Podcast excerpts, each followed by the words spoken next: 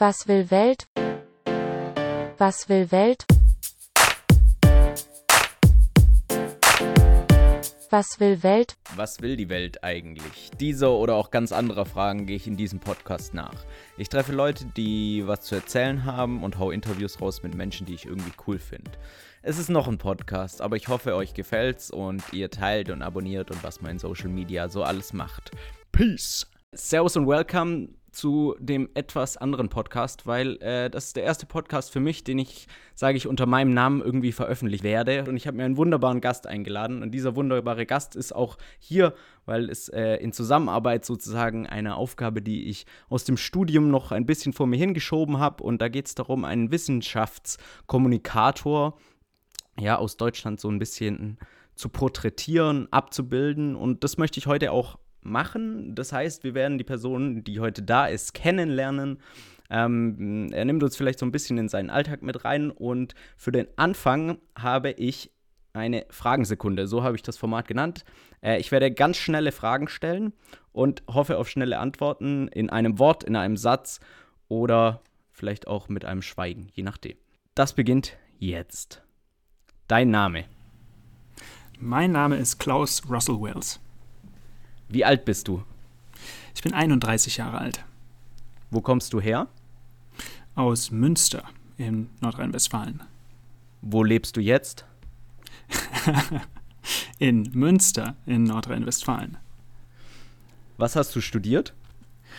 Ähm, ich habe Energie, Gebäude und Umwelttechnik studiert, äh, also einen Ingenieursstudiengang. Habe im Bachelor mich auf Umwelttechnik äh, spezialisiert und im Master habe ich hauptsächlich Energietechnik und Energiewirtschaft gemacht. Und wo hast du studiert? Ach so, sehr gut, ja, an der FH Münster in Nordrhein-Westfalen. Was arbeitest du? Ähm, ich bin Wissenschaftskommunikator, Wissenschaftsjournalist, ähm, Videoproduzent. Das verschwimmt alles so ein bisschen, je nachdem, worum es geht. Aber mein mein Sinn dahinter ist es sozusagen, ähm, Wissenschaft interessant zu gestalten und Menschen zugänglich zu machen. Und mit welchen drei Worten würden dich deine Freunde beschreiben? Hm, drei Worte. Wahrscheinlich, wahrscheinlich still und zurückhaltend, aber auch kreativ. Würde ich mal schätzen. Ich habe sie das noch nicht so gefragt. Ich musste die Frage neulich auch beantworten und ich wusste darauf auch keine Antwort so schnell, muss ich sagen. Ich finde äh, Ja, schwierige Frage, aber gute Frage auch. aber auch eine Standardfrage. Ich glaube, die muss man auch an, äh, ab und zu ab, mal so abfespern. Ja, ja, was sind Ihre Stärken und Schwächen? Genau, das wollte ich jetzt nicht fragen, aber das ist ja so eine Abwandlung davon. genau. Nun genau. gut, das war die Fragensekunde. Das heißt, das ist an der Stelle geschlossen und wir steigen so ein bisschen ein. Du hast jetzt erzählt, du kommst aus Münster, du hast Umwelttechnik in die Richtung was studiert, du bist Ingenieur, äh, ist nochmal so ein kleiner Abriss. Ähm, du hast erzählt, dass du Wissenschaftskommunikation betreibst. Das ist ja in dem Sinne erstmal ein bisschen ungewöhnlich, weil deine Ausbildung ist ja Ingenieur. Und jetzt gehst du sozusagen in die Wissenschaftskommunikation. Das heißt, du berichtest wahrscheinlich über das, was du weißt, oder versuchst es zumindest äh, Menschen näher zu bringen. Habe ich das richtig beschrieben? Ja, ja, das ist absolut richtig. Also das ist zumindest die Art und Weise, sage ich mal, wie ich eingestiegen bin. Ähm, inzwischen ist es auch so, dass ich über Themen ähm, Beiträge mache, von denen ich nicht so viel verstehe. Ähm, das hat aber dann nicht mit mir so viel zu tun. Also da ist meine Rolle dann einfach eine andere und dann ähm, arbeite ich da mit anderen Experten zusammen, interviewe Menschen und so weiter und so fort. Äh, das ist, sind dann hauptsächlich Forscher oder Forschende ähm, an Instituten und sonst wo. Ähm, aber das hat damit angefangen, genau, dass ich eigentlich diesen fachlichen, diesen Ingenieurshintergrund habe und den Eindruck hatte, darüber müsste eigentlich mal anders und ja, generell auch einfach mehr kommuniziert werden, ähm, woraufhin ich damit einfach angefangen habe. Das heißt, so ein bisschen aus dem Eigeninteresse heraus, der Welt es näher zu bringen, was, was es so gibt auf diesem Planeten? Ja, das ist, ja, es ist ein bisschen Eigeninteresse ähm, gewesen, oder, oder sagen wir, die, also aus einer eigenen Motivation heraus gewesen. Ähm, ich ich habe ja, also wie gesagt, ich, ich habe dieses äh, Ingenieurstudium gemacht und habe dann auch eine Weile in dem Bereich gearbeitet und auch in der, in der Forschung, war also einer der wissenschaftlichen Mitarbeiter dann in der FH Münster in verschiedenen Forschungsprojekten. Und habe da, das ist halt, das unterscheidet mich schon dann auch von vielen anderen Forschenden, habe nie irgendwie ganz klassisch wissenschaftlich irgendwas publiziert. Also ich habe kein, keine peer-reviewte Veröffentlichungen gemacht oder irgendwas in der Richtung, obwohl ich sieben Jahre da gearbeitet habe, ähm, weil ich von vornherein den Fokus darauf gelegt habe. Das, das ist einfach viel mehr mein Interesse, ähm, die Veröffentlichungen, die wir da gemacht haben, auf eine Weise zu gestalten, dass sie sich nicht an Fachleute richten, sondern dass die sozusagen diese fachlichen Themen mal außerhalb der Fachwelt irgendwie, also rüberzubringen, sage ich mal.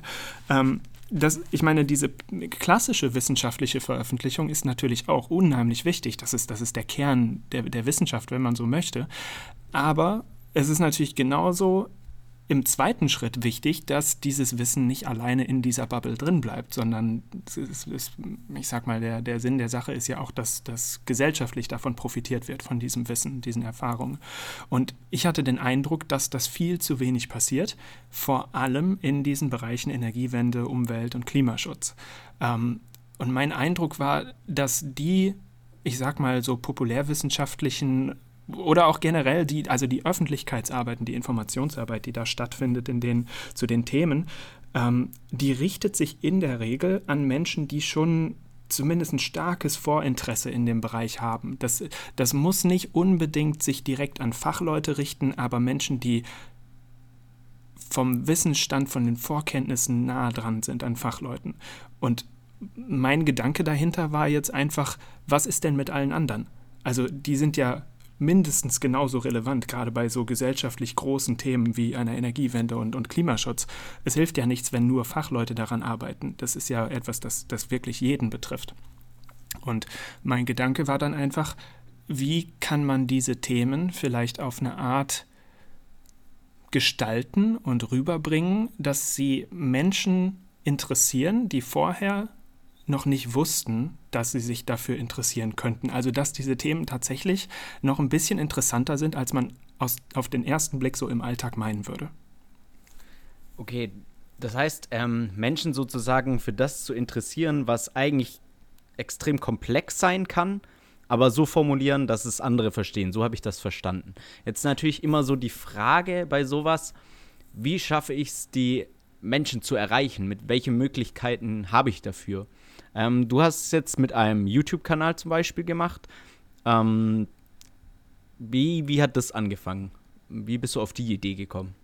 das hing damit zusammen, dass ich halt selbst als ja, ähm, als, als Videokonsument, sage ich mal, auf der Plattform viel unterwegs war. Und ich habe gesehen, dass es da, ähm, da, dass das A ein riesiges Potenzial hat, ähm, Menschen zu erreichen ähm, und B, dass es unheimlich interessante Formate geben kann. Und das ist ja, also wir sind ja jetzt nun mal einfach in einer Zeit, in der man unheimlich viele auch Möglichkeiten hat. Ähm, also vor, vor 20 Jahren hätte man sich diese Kameras und Mikrofone und was nicht alles ja gar nicht leisten können. Es wäre wär undenkbar gewesen. Aber inzwischen gibt es ja so viele Möglichkeiten ähm, und so viele interessante Formate. Und ich habe mir, ich habe hab diese ganzen Wissenschafts-, also hauptsächlich englischsprachige Wissenschaftskanäle dann verfolgt und habe mir gedacht, wie, wie, warum, warum macht das keiner? Das, ist, das sind so spannende Formate, die so viel Potenzial haben ja, und die, die gibt es hier, sage ich mal, in diesem Kästchen. Ähm, und auf der anderen Seite gibt es dieses, diese faszinierenden Themen, Energie, Umwelt, Klimaschutz, die mit dieser Art von Formaten bisher nicht richtig bedient werden. Also im englischsprachigen Bereich ein kleines bisschen, ist auch noch viel Luft nach oben, äh, aber da, da gibt es das teilweise. Im deutschsprachigen Bereich war das vor drei, vier Jahren, also das, das war da nicht. Und ähm, die Idee ist eigentlich sogar schon, es ist noch vorher entstanden, aber ich habe das jahrelang nicht gemacht, weil ich mir immer gedacht habe, die Idee ist viel zu offensichtlich, da arbeitet schon jemand dran. Irgendwer macht das schon. Ich kenne das noch nicht, aber das gibt es garantiert schon. Ich muss nur eine Woche warten, dann ist es da. Und dann habe ich eine Woche und dann zwei und dann vier und dann. Also das ist, ist dann halt irgendwie ist das nicht passiert. Und dann habe ich mir irgendwann gedacht, so ich, ich hätte jetzt ich, irgendwann hatte ich tatsächlich, das ist kein Witz, ich hatte einfach ein zu schlechtes Gewissen, das nicht zu machen, weil ich die Idee gut fand. Ähm, aber äh, weil, weil ich da ja auch gar keine Erfahrung und nichts mit hatte, ich hatte es ja alles nicht gelernt, ähm, habe ich mich auch immer total davor gedrückt, das zu machen. Und wenn wenn ich das dann gemacht habe, ich habe mich dann mal hingesetzt, habe versucht, ein Video zu drehen, ähm, ist natürlich katastrophal geworden. Und da habe ich natürlich auch nicht veröffentlicht, weil ich habe mir das dann hinterher angeguckt und habe gedacht, das, das geht ja überhaupt nicht. Ähm, und so hat sich das lange gezogen am Anfang, weil ich an der Idee geklammert bin, aber nie zufrieden war mit dem, mit dem Ergebnis. Und dann hat das, hat das eine ganze Weile gedauert, habe ich viel Zeit verschenkt, hätte ich anders machen sollen, aber ist wie es ist. Okay, ähm, gibt es noch andere Kanäle, die du bedienst, außer YouTube? Nicht so richtig. Also da, das ist schon, es ist schon primär YouTube. Ähm, ich habe letztens noch einen, ähm, einen Beitrag gemacht, der war so eine Mischung daraus, der war für Online und TV. Ähm, der lief dann auch im Fernsehen, nur, nur ein kleiner Beitrag einer, einer Sendung. Ähm, und klar, ich, ich meine, ich habe ein, ein Instagram-Profil, du hast das ja auch gesehen, aber das ist nicht nennenswert. Also das sind irgendwie, also nee, das, das macht nicht viel aus. Nein, es ist hauptsächlich YouTube. Okay, ist ja. hauptsächlich YouTube. Ähm, was machst du äh, sonst noch so nebenher? Also du verdienst ja auch dein Geld da damit. Das heißt, arbeitest du dann auch für ähm, ja, Rundfunkanstalten oder für äh, Privatinstitutionen ähm, oder wie sieht das aus? Ja, genau. Also ich meine, das fing damit an, dass ich halt nur für mich diese Sachen gedreht habe. Ähm, und das ist auch bis, bis heute so, dass das äh, komplett, äh, ja, wie soll ich sagen, Non-Profit ist. Also da, da läuft keine Werbung drauf und gar nichts, da verdiene ich keinen Cent mit. Ähm, also über die Videos auf diesem, auf meinem eigenen Kanal. Ähm, trotzdem haben die irgendwann auch eine, eine gute Reichweite entwickelt und dann kamen halt Stück für Stück immer mal wieder Anfragen, ob ich nicht für andere auch mal was drehen könnte. Ähm, und ich habe immer, äh, immer darauf geachtet, dass das nicht irgendwelche Sachen sind, dass ich, ähm, dass ich für andere auf meinem Kanal drehe. Das möchte ich nicht machen. Ähm, oder zumindest nicht in dem Sinne, als dass ich dann irgendwie so influencerartig äh, Produkte in die Kamera halte oder so, obwohl die, diese Anfragen kommen, aber ich die, ähm, die alle ablehne. sondern das waren dann so, so Sachen, dass ich ähm, für eine Forschungseinrichtung hier oder dort oder so äh, mal was äh, produziert habe, was die dann bei sich veröffentlicht haben. Und das ist es im Grunde genommen, was ich, was ich jetzt mache, beziehungsweise womit, also wie so der berufliche Alltag aussieht. Also ich produziere dann im Auftrag von Forschungseinrichtungen, äh, von, von Hochschulen, von Städten und Gemeinden, von Rundfunkanstalten ähm, Beiträge und die veröffentlichen die dann. Ähm, aber ich, ich, ja, genau, ich bereite das sozusagen für die vor. Hol uns ein bisschen vielleicht in deinen Alltag. Wie, wie, sie, wie sieht der aus? Wie kann ich mir das vorstellen? Bist du in Redaktionen oder ähm, arbeitest du selbstständig in einem Büro oder wie? Ich, ich habe noch kein so richtiges Bild im Kopf, wie ich mir die Arbeit so vorstellen kann. Ja, äh, verändert sich auch relativ zügig immer. Ähm, also ich habe hier mein, mein eigenes Büro, ich bin selbstständig. Ähm, das Büro bezeichne ich nicht nur als Büro, sondern auch als Studio, obwohl es kein richtiges Studio ist. Es ist ein recht großes Büro, so 45 Quadratmeter. Ähm, also für eine Person ist das schon etwas mehr. Ähm, und dann steht hier mein ganzer Krempel drin, Hintergründe und Mikrofonstative und Lichtstative und Kameras und was nicht alles. Die Arbeit, die ich hier mache, ist aber schon hauptsächlich Büroarbeit. Also das ist dann, das sind dann redaktionelle Dinge, dass ich Texte schreibe, dass ich Drehbücher schreibe. Ähm, Recherche spielt natürlich eine große Rolle. Ähm, organisatorische Arbeit ist wahrscheinlich der größte Punkt von allen. Also Abstimmung, ähm, Zoom-Konferenzen und was nicht alles. Ähm, und dann geht es aber eben auch an die Produktion selbst. Äh, davon mache ich teilweise Dinge hier, also dass hier, keine Ahnung, so kleinere Moderationsszenen gefilmt werden oder wenn wir irgendwo für ein Modell brauchen, dass wir irgendwie mal was aufbauen. Ähm, und Davon abgesehen sind das dann aber oft auch Sachen, dass ich beispielsweise Forscher oder Forschende ähm, an ihren ähm, Arbeitsplätzen besuche. Manchmal mache ich über die Porträts wie du über mich. ähm, das, das kommt zum Beispiel vor, ähm, oder dass ich über bestimmte Zusammenhänge und Themen ähm, äh, Beiträge drehe. Ähm, manchmal sind das auch reine, reine Moderationsaufgaben, wobei das eher, das, das mache ich seltener, weil ich auch festgestellt habe, dass ähm, dass ich mich ein bisschen schwer damit tue, ähm, die Recherche nicht selbst gemacht zu haben. Also ich glaube, das liegt also auch an dem wissenschaftlichen Hintergrund, dass ich mich sehr, sehr schwer tue, Dinge zu sagen, die ich nicht selbst rausgefunden habe. Ähm, deshalb versuche ich das eigentlich immer alles am Stück zu machen. Also die, das ganze, ja. also die ganze, also wenn ich vor der Kamera stehe, versuche ich alles, was ich dann erzähle, auch selbst äh, ähm, recherchiert und geschrieben zu haben. Das ist nicht ganz immer der Fall, aber das wird, das ist hauptsächlich der Fall. Das hört sich sehr aufwendig an. Ähm, vielleicht nehmen wir es nochmal mit. Jetzt haben wir so deinen Alltag abgerissen, so warum du das machst, was du tust. Jetzt würde mich noch genauer interessieren, und das interessiert wahrscheinlich äh, den Zuhörenden auch ähm, eher mehr, ähm, an was, also vordergründig, wir haben schon ein bisschen so angerissen, so ein bisschen Klima und sowas, Ingenieur, äh, erneuerbare Energien und sowas. Hm, führ uns mal so ein bisschen rein, mit was du dich primär beschäftigst. Geht es darum, Lösungen für die Zukunft zu finden? Äh, geht es darum, Dinge aufzudecken, die gerade falsch laufen oder die vielleicht auch so laufen oder vielleicht auch richtig laufen? Ähm, was ist da so, so der Kern deiner Arbeit? Gute Frage. Also ob es da so richtig einen Kern in dem Sinne gibt. Also klar, ähm, ich, ich versuche alles, was ich, was ich mache, äh, möglichst ähm, ähm, in einer positiven Perspektive, in einer konstruktiven Form zu machen. Also ich würde jetzt nicht hingehen und äh, einen Film darüber drehen, keine Ahnung, wie die Politik versagt hat. Ähm, könnte man auch machen, gibt es viel, viel zu erzählen, ist aber nicht meine Art, weil hinterher, ähm, ja, weiß ich nicht, dann, dann wird das mit so einem Beigeschmack geschaut, der hinterher so pessimistisch ist. So, was, ja toll, was machen wir jetzt damit? So, das ist nicht, ich möchte lieber auf die Dinge hinaus, die, ähm, die großes Potenzial haben. Also ich möchte gerne Themen einordnen, ähm, die groß und wichtig sind, aber die vielleicht auch Vor- und Nachteile haben, wo man vielleicht mal drauf gucken müsste, ähm, sind die ausschließlich vorteilhaft oder in welchen, unter welchen Umständen sind die das? Ähm, äh, ich möchte gerne oder mache das sehr gerne über so äh, kleinere, möglicherweise so Missverständnisse und so, weil das natürlich auch immer ganz dankbar ist, aus einer erzählerischen Perspektive so einen kleinen Spannungsbogen aufzubauen und ähm, man als ähm, Zuschauer ja auch oft dann recht neugierig wird, wenn sozusagen impliziert wird, dass etwas, was sehr verbreitet ist, gar nicht so in der Form richtig ist, sondern dass man das vielleicht aus einer etwas anderen Perspektive sehen muss.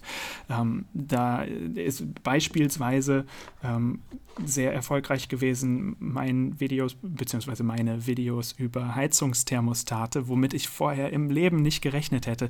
Total merkwürdig. Da drehe ich ein Video darüber, wie man Heizungsthermostate im Alltag oft falsch versteht und wie die stattdessen tatsächlich funktionieren. Und ähm, da, also A, hätte ich im Leben nicht erwartet, dass das auf die Art durch die Decke geht und Menschen so interessiert, wobei ich mir das nachträglich auch erklären kann. Also es ist ja ein sehr alltagsbezogenes Video. Habe ich nicht so richtig drüber nachgedacht, weil ich fand einfach das Thema für sich interessant, aber ähm, das ist natürlich eigentlich ein gutes Thema, um wirklich in die Breite zu gehen, weil ob man sich jetzt dafür interessiert oder nicht, heizen tut man trotzdem. Ähm, so, und dann hat sich daraus so ein bisschen was entwickelt, ja. weil dann immer mehr Rückfragen dazu kamen und äh, ähm, wie ist das denn in diesem und jenem Fall und in dem und in dem und dann habe ich dazu noch eins gedreht und das ging dann wieder so ein bisschen durch die Decke. Das ist übrigens ganz interessant zu sehen, wenn man in die Statistiken reinguckt dieser Videos, wie es immer Anfang Oktober zu Beginn der Heizsaison, wie die Aufrufe wieder durch die Decke gehen. Äh, das ist ein sehr, ein, ein sehr äh, saisonales Geschäft, sage ich mal. Sehr cool. Ähm, ja, ich habe das Video auch äh, gesehen und ich äh, fand es auch extrem unterhaltsam, äh, muss ich sagen, und aufklärend vor allem auch. Ich, ich finde, du hast, ich finde sowieso, du hast eine sehr, sehr interessante Technik, wie du die Dinge erklärst und das dann auch videografisch darstellst. Ähm, das gef gefällt mir sehr, sehr gut und ich kann den YouTube-Kanal, du musst mir jetzt einmal sag Ihnen selber den Namen, bevor ich ihn falsch ausspreche. Ich kann, mir, ich kann mir vorstellen, es ist zwar ein sehr kurzer Name, aber ich habe immer so ein bisschen Probleme mit Namen, deswegen sag einmal den YouTube-Kanal an der Stelle vielleicht. Das ist, das ist eine gute Frage, weil ich spreche den ja auch selten aus. Ne? Ich schreibe den ja auch nur. Ähm, aber ja, nein, also ich, ich bezeichne den als Joule. So wie die Energieeinheit, nur ohne das E am Ende, weil ich bei der Namensgebung, also A war Joule mit E natürlich schon weg, ist ja klar. Ähm, und B wollte ich in der Namensgebung ein bisschen, äh, ich sag mal so, diesen, diesen Begriff entschärfen, weil ich dringend vermeiden wollte, damit nur Menschen anzusprechen, die sich sowieso für diese naturwissenschaftlichen Hintergründe interessieren, die das sofort als Einheit erkennen. Also ich fand, ich fand, dass der, der, die Einheit liegt gut im Ohr, die, also die spricht sich schön aus, äh, ist kurz und eingängig, ähm, aber sollte natürlich nicht als Energieeinheit in dem Sinne wieder zu erkennen sein. Und deshalb habe ich das eh einfach weggenommen und ja, ja, das führt natürlich dann dazu, dass Leute nicht wissen, wie es ausgesprochen wird. Ja, ich, äh, da mache ich dann lieber den äh, smarten Step und äh, frage den, äh, den, die Person, die interviewt wird, äh, wie man es richtig ausspricht, dann kann man schon nichts falsch machen. Also Jule. Ähm, das kann man sich aber gut merken, finde ich. Und ähm, du hast da ja auch eine relativ große Reichweite, so würde ich mal behaupten. Ähm, ich weiß nicht, die Videos, die da drauf sind, hast du da schon mehr hochgeladen und wieder welche runtergenommen oder? Nee, das ist tatsächlich, ähm, ich wundere mich da auch sehr drüber. Und ich spreche auch oft mit Leuten, die mir sagen, dass das eigentlich nicht geht, was da passiert. ähm, und ich, ich verstehe auch nicht ganz, wie das passiert, weil ich meine, für die Anzahl der Aufrufe, nein, Quatsch, Entschuldigung, für die Anzahl der Videos, die dort veröffentlicht sind, passt eigentlich die Anzahl der Aufrufe nicht. Also es sind zu wenige Videos beziehungsweise zu viele Aufrufe pro Video. Ähm, was mich natürlich total freut, weil die super aufwendig sind. Ich stecke da so unglaublich viel Zeit rein, die zu produzieren. Ich mich natürlich darüber freue, dass die auch gut ankommen. Bin ich total dankbar und erleichtert drüber. Ähm, aber ich kann dir auch nicht hundertprozentig sagen, warum das so ist, weil offensichtlich dieser YouTube-Algorithmus, ähm, der den Leuten ähm, diese Videos ja vorschlägt, die auf irgendeine Art gut findet und, und, Mensch, und vielen Menschen diese Videos vorschlägt. Aber warum er das tut, mm, kann ich auch nicht so richtig beurteilen. Also äh, ich kann es nur als äh, Zuschauer beurteilen und äh, man sieht einfach, wie aufwendig deine Videos sind und auch wie vielleicht auch detailverliebt und äh, das macht so unglaublich authentisch irgendwie und man hat das Gefühl, so wie es bei einem YouTuber halt auch dazugehört vielleicht, ich nenne dich jetzt einfach mal YouTuber, auch wenn du vielleicht so nicht genannt werden willst, dass man irgendwie eine Nähe dazu hat und man nicht so dieses Distanzierte, was manchmal im Fernsehen so da ist. Ähm, und das, ich glaube, ich glaube, also klar, der Algorithmus spielt eine große Rolle, aber vielleicht ist es auch das, dass ähm, die Themen, die du auswählst, auch wie wenn du über Heizungen redest, heizen muss jeder. Und ähm, wie ein Thermostat funktioniert, das zu erklären, vor allem auch, äh, wie du das darstellst, das ist das, das was mich, sage ich mal, in der Recherche zu dir irgendwie auch ein bisschen begeistert hat. Ich möchte ein, in ein Thema einsteigen, weil du da hast zu, zu äh, Biogasanlagen ähm, ein Video gemacht, was, glaube ich, mhm. äh, eine halbe, eine Viertel Milliarde, äh, Millionen, ja moin, äh, oh, Milliarde, Milliarde, das wäre krass, äh, nein, eine Viertelmillion Aufrufe hat, also auch äh, krass geklickt wurde. Ähm, mhm. ist, das, ist das die Zukunft der Energie? Nee. Also das ist, das ist ein, ein interessant, also ein besonders interessantes Thema, weil es verfahrenstechnisch so interessant ist, weil man daran so viel machen kann, weil es so kleine viele Zwischenschritte gibt und weil es ja, der Prozess ist schon spannend. Ne? Ähm, ich habe da eine große Begeisterung für. Aber man muss auch schon sehr deutlich sagen, die Zukunft der Energie ist, ist Wind und Sonne. Punkt.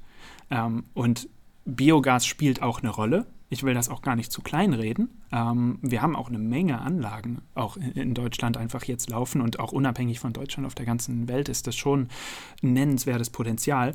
Ähm, aber Biogas, so ähnlich wie andere Technologien, das ist auch ganz ähnlich wie mit, mit Wasserstoff zum Beispiel, ähm, da, das hat sehr starke Vor- und Nachteile und ist dadurch verhältnismäßig nischig, sage ich mal. Also für bestimmte Anwendungsbereiche sehr gut geeignet.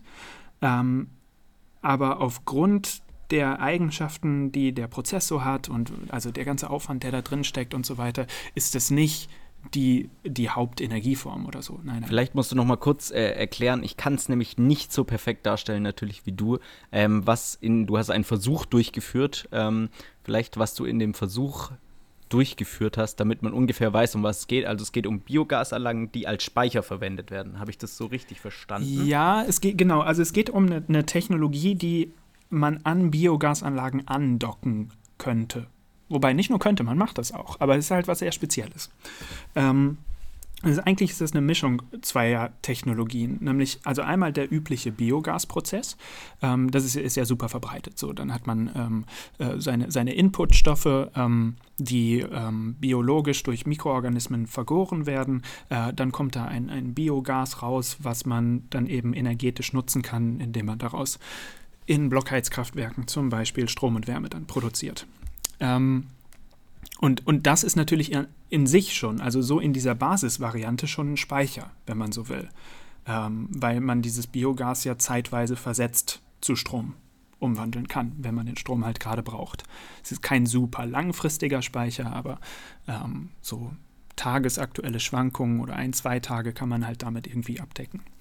Ähm, und die Technologie worum es mir dann ging, ist, ist eine, die nennt sich Power to Gas. Ähm, das ist auch eine sehr spezielle, eher nischige Technologie, aber eine, über die gerade auch sehr viel gesprochen wird. Nämlich, wie kann man mit überschüssigem Strom, den man halt gerade sonst nicht braucht, wie kann man daraus oder damit Wasserstoff erzeugen? um diesen Wasserstoff dann energetisch zu nutzen. Ähm, und das macht man, indem man Wasser aufspaltet mit Hilfe dieses überschüssigen Stroms dann hat man Wasserstoff. Und mein Versuch ging danach noch einen Schritt weiter, nämlich die Frage, wenn man jetzt mit Wasserstoff selbst in dem Moment nicht so viel anfangen kann, weil auch der hat Vor- und Nachteile und sehr spezielle Eigenschaften, gibt es dann nicht eine Möglichkeit, diesen, mit diesem Wasserstoff sozusagen noch einen Schritt weiter zu gehen, den noch auf eine andere Art umzuformen, um damit einen anderen Energieträger zu haben, der noch wieder eigene, andere Eigenschaften hat und äh, die, die man dann, mit dem man noch wieder andere Dinge machen kann, nämlich äh, Methan, also Biomethan. Das ist der zweite Schritt von Power to Gas. Auch das ist eigentlich ein übliches Verfahren. Ähm, das, das, das macht man auch sonst so, aber eher synthetisch. Und bei mir war die Frage, können nicht die, Bio, äh, die, die Mikroorganismen, die sowieso in der Biogasanlage leben, die sowieso den Biogasprozess machen, können die das nicht noch mitmachen? Also diese zweite Phase dieses Power-to-Gas-Prozesses, können die neben ihrer normalen Funktion ähm, noch aus Wasserstoff Methan machen?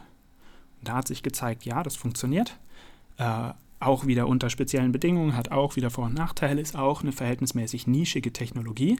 Aber unter den richtigen Umständen kann das super interessant sein, weil man damit eine Biogasanlage noch ja, auf eine gewisse Art effizienter betreiben kann, beziehungsweise weil man bestehende Infrastrukturen nutzen kann, ähm, um damit sozusagen Energie auf noch eine andere Art zu speichern.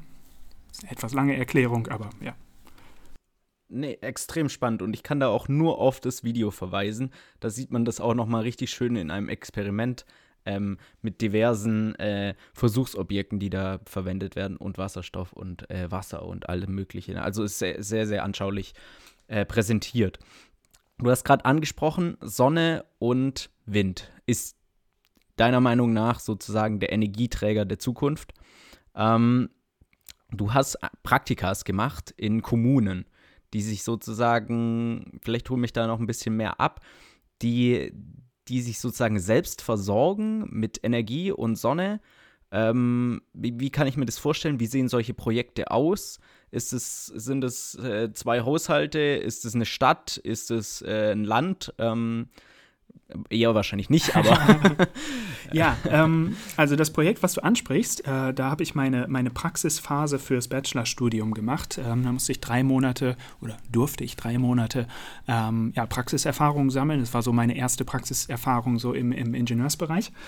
Ähm, und das Projekt war bei der Klimakommune Saarbeck, so nennt sich das. Ähm, die Klimakommune Saarbeck ist ein Projekt, das angegliedert ist an der naja, bei der Gemeinde Saarbeck. Und das ist eine Gemeinde hier im Münsterland mit so 7000 Einwohnern, ein paar mehr. Ähm, und die hat sozusagen das, das Ziel, das erklärte Ziel bis zum Jahr 2030, eine positive Energiebilanz auf Basis erneuerbarer Energien hinzubekommen. Das heißt, die wollen ihren Strom, ihre Wärme und ihre Mobilität aus erneuerbaren Energien decken, also den Energiebedarf dafür. Jetzt muss man ein bisschen vorsichtig sein. Das Ganze ist tatsächlich ähm, zunächst mal bilanziell gemeint. Das heißt, die sind es ist nicht unbedingt, also nicht ursprünglich das Ziel gewesen, eine Energieautarkie hinzubekommen. Also es geht nicht darum, um irgendein Inselnetz, wo man sozusagen nach außen hin äh, ähm, eine, eine Mauer baut und die Netze durchschneidet oder so, sondern es geht darum, die Menge an Strom, die dort gebraucht wird, und das ist das, damit ist die Kommune, die Gemeindeverwaltung gemeint, damit sind die Einwohner gemeint, damit sind die Unternehmen, die Gewerbebetriebe, äh, die Industriebetriebe, die Landwirtschaft, also alles, was geografisch in Saarbeck ist, ähm, soll auf Dauer ähm, oder der ganze Energiebedarf äh, soll auf Dauer von der Menge her auch dort produziert werden. Zeitlich ist das nicht immer ganz das Gleiche. Das heißt, sie sind trotzdem im Austausch mit ihren Nachbarkommunen und mit den Netzen und so weiter.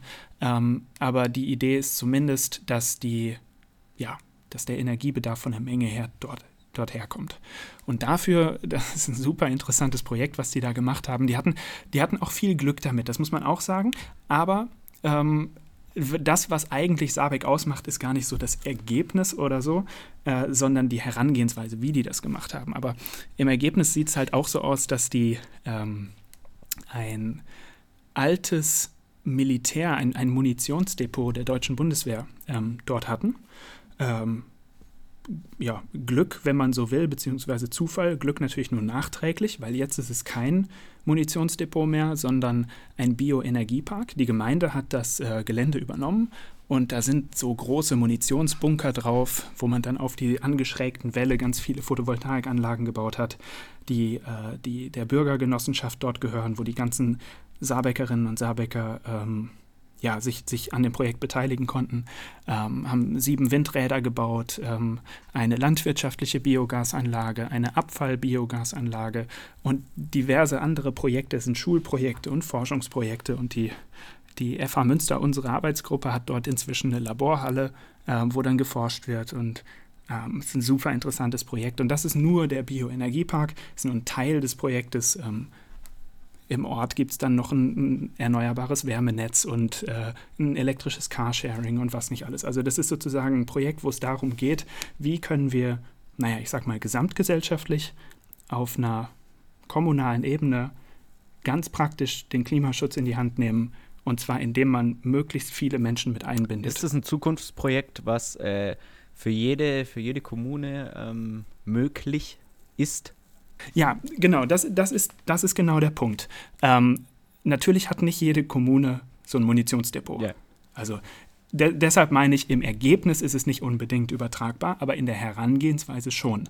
Ähm, nämlich indem man guckt, wie kann man diese Energiewende so lokal wie möglich und so in einer, in einer gesellschaftlichen Breite wie möglich machen. Wie kann man die ganzen Leute einbinden? Wie kann man denen Möglichkeiten geben, mitzumachen? Ähm, Bürgerbeteiligung nicht nur im Sinne des kommunalen Fachbegriffs, sage ich mal. Das ist ja, also Bürgerbeteiligung ist ja, sage ich mal, in der Verwaltung anders definiert als bei im, im Alltag von Menschen. Da verstehen wir ja unterschiedliche Dinge drunter. Und hier meine ich das so, wie jeder das versteht. Ähm, also wie können wir Bürger an dem ganzen Prozess beteiligen? Wie können so viele wie möglich mitmachen? ähm, wie kann man das Thema parallel in den ganzen, im ganzen Bildungsbereich mit verankern. Ähm, das ist halt super cool. Also was, was dort gemacht wird, ist mit allen Kindergärten fangen wir schon an, Projekte zu machen. Mit Sehr den cool. Grundschulen, mit den weiterführenden Schulen, mit den Hochschulen in der Region. Also das ist, das zieht sich komplett dadurch. Und ähm, das führt natürlich dann auch dazu, dass wer dort aufwächst, im Grunde genommen das von Anfang an so kennt, mit erneuerbaren Energien umzugehen und so. Also es ist schon, und das ganze Klimaschutzthema im Alltag mitzunehmen. Also es ist schon ein cooler Ansatz und ich bin überzeugt davon, dass der Ansatz sehr übertragbar ist. Das hört sich auf jeden Fall sehr, sehr cool an. Ein sehr cooles Projekt. Ähm, Gibt es bestimmt auch diverse Internetseiten, wo man sich darüber informieren kann. Ja, auf jeden Fall. Auf jeden Fall. Äh, wir sind so ein bisschen schon am Ende angekommen. Ich habe noch eine Frage und die ist immer die schöne Zukunftsfrage. Und die würde ich dir natürlich auch stellen. Und zwar, wo siehst du dich in Zukunft? Was für Projekte stehen an? Ähm, wo geht die Reise hin mit dir? Ich habe mich beruflich, ich habe mich ja selbstständig gemacht mit dieser Wissenschaftskommunikation, mit dem Ziel, mehr Zeit und mehr Möglichkeiten zu haben, meine eigenen Videos auf dem YouTube-Kanal zu produzieren. Und genau das, genau das ist nicht passiert. das heißt, ich mache gerade mach alles Mögliche, aber nicht die Videos für meinen Kanal. Ähm, das heißt, das Ziel wäre zumindest dafür wieder ein bisschen Zeit freizukriegen, äh, also zu, zu schaufeln, sage ich mal. Ähm, und das ist nicht ganz so trivial, das zu machen, weil ich da ein paar Dinge etwas unterschätzt habe. Ähm, natürlich habe ich jetzt, sage ich mal, viel äh, ähm, professionellere Möglichkeiten. Ich habe die ganze Technik hier stehen, ich habe ein Studio, das ist überhaupt nicht selbstverständlich. Ähm, das ist eigentlich, äh, könnte man jetzt sagen, was hält dich da denn davon ab? Dann mach doch einfach, dann geh doch am Wochenende dahin. Aber ich meine, ja gut, am Wochenende bin ich auch hier, aber dann arbeite ich an anderen Sachen. Ähm, also ich, ich das Ziel ist einfach ein bisschen mehr Zeit und ähm, was, was ich halt gerade mache, ist so ein bisschen die, die Projekte, ähm, an denen ich arbeite, das sind dann, am Anfang waren das häufig so Einzelprojekte, und mehr und mehr werden das so größere und ich sag mal so serienartige Projekte. Was bedeutet, dass ich mehr Zeit einfach in der ganz normalen Umsetzung habe und ähm, auch mit, mit mehr Leuten zusammenarbeite, ähm, viel mit Freelancern auf der einen Seite, ähm, habe aber ähm, eine, eine, studentische Hilfskraft jetzt hier noch mit dabei, ähm, biete gelegentlich ähm, äh, ähm, Praxisphasen für, äh, für Ingenieursstudenten an. Und das Ziel ist einfach in Zukunft, naja, weiß ich nicht, in, vielleicht in zwei Jahren oder so, hier mit vier, fünf Leuten zu sitzen und das Ganze ein bisschen, also insgesamt systematischer zu machen und dann auch ganz systematisch die eigenen Videos darüber mitlaufen zu lassen. Dann wünsche ich dir dafür ganz viel Glück und äh, vielen Dank für deine Zeit. Ja, danke, danke. Das freut mich sehr. Und vielen Dank, dass ich, äh, dass ich hier mitmachen durfte. Ich bin, ich bin sehr gespannt. Also war cool.